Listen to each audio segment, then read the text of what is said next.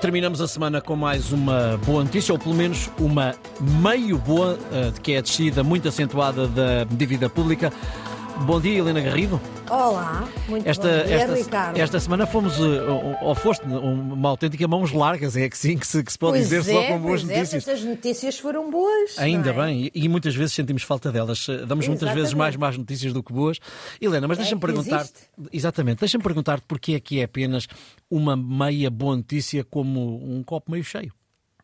Bom, eu, eu vou começar pela totalmente boa notícia, Exato. que é também, obviamente, aquela que o governo dá mais destaque, que é a dívida pública portuguesa, que está, eh, registrou uma descida histórica. eh, e não só registrou uma descida histórica, como neste momento estamos com a dívida eh, em percentagem do PIB. Ela desceu em termos de valor e desceu também em percentagem do PIB abaixo dos 100%, eh, o que não acontecia desde 2009.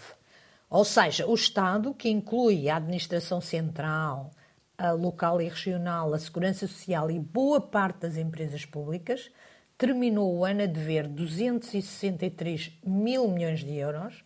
Obviamente que isto é muito, mas nós temos de usar como referência o, aquilo que produzimos anualmente em Portugal, que é o PIB, para perceber se isto é muito ou pouco. E eh, eh, quando comparamos com o PIB, é 98,7% eh, do PIB. Quando em 2022, o- ah, um ano antes, eh, devíamos mais do que o PIB, que eram 112,4% do PIB. Estamos, de facto, com a dívida pela primeira vez abaixo dos valores de 2009 e, do que, e, e esta descida é ainda mais notável quando comparamos com os quase 135% que tínhamos às há quatro anos né, por impacto da, da, da pandemia. Eh, além disso, eh, deixámos os três primeiros lugares dos países mais endividados no- na zona euro. Eh, estamos a ocupar o sexto lugar. Portanto, tudo, tudo isto, eh, tudo isto é, uma, eh, é, é- é a razão para ficarmos satisfeitos, ao mesmo tempo que nós, jornalistas, temos a obrigação eh, de ser céticos. Porquê?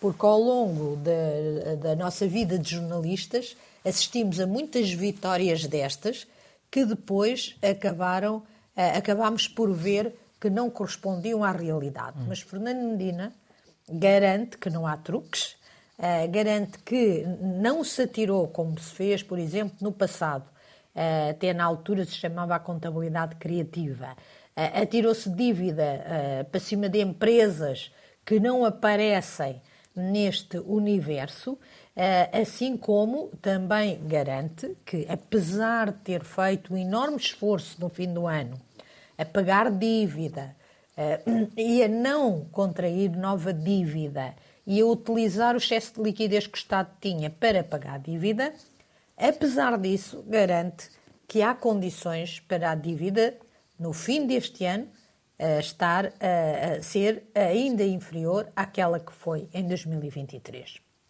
Mas, ó, Ricardo, onde é que está o copo meio cheio? Há um equilíbrio que falta aqui fazer e que é o grande desafio, porque enquanto o Ministério das Finanças pode estar abrir garrafas de champanhe, é melhor não abrir muitas que é para não estragar o déficit, ah, os, os, os colegas de Fernando Medina não podem festejar, os outros ministros enfrentam, como sabes, contestações várias, algumas bastante sonoras. Ainda esta manhã, como nós sabemos, os agricultores ah, bloquearam ou, ou estão em vias de bloquear a Ponte Vasco da Gama e pretendem também ah, bloquear a Ponte 25 de Abril. E, além dos, e porquê? Porque argumentam que o governo, entre outras coisas, também tem queixas as mesmas que os agricultores da União Europeia, um dia falaremos disso, mas ah, ah, porque o governo não lhes paga aquilo com que se comprometeu a pagar em finais do ano passado. Há muito tempo que nós ah, deveríamos fazer este escrutínio, que é ir ver se aqueles sucessivos anúncios que o governo dá ah, quanto à sua generosidade, se eles depois se verificam. Infelizmente, não temos muito tempo. Ao que podemos eh, juntar, portanto, não houve apoios, temos eh, médicos, enfermeiros, oficiais de justiça, professores, polícias, todo este conjunto de pessoas uh, revoltadas porque não têm condições de trabalho hum. E não têm salários uh, ajustados. É que podemos juntar investimentos que não foram feitos, quer de manutenção, e por isso é que as pessoas queixam das, da falta de condições de trabalho, quer, uh, por exemplo, o, a alta velocidade. Ou seja, nós parecemos aquela casa em que as finanças, uh, em que uh, o lado das finanças da casa puseram toda a gente a apertar o cinto e depois falta tudo nessa casa. Parece que ou conseguimos controlar as contas públicas ou conseguimos garantir serviços públicos. Não conseguimos é ter as duas coisas. Não há um meio termo, não é verdade? Não, é conciliar as duas coisas, Exato. não é? Porque isto é financeiro.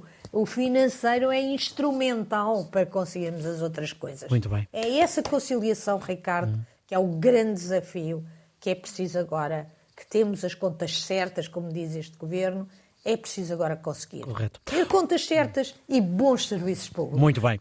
Obrigado, Helena. Bom fim de semana. Na próxima semana Bom estará cá semana. o Pedro Sousa Carvalho. Até, até.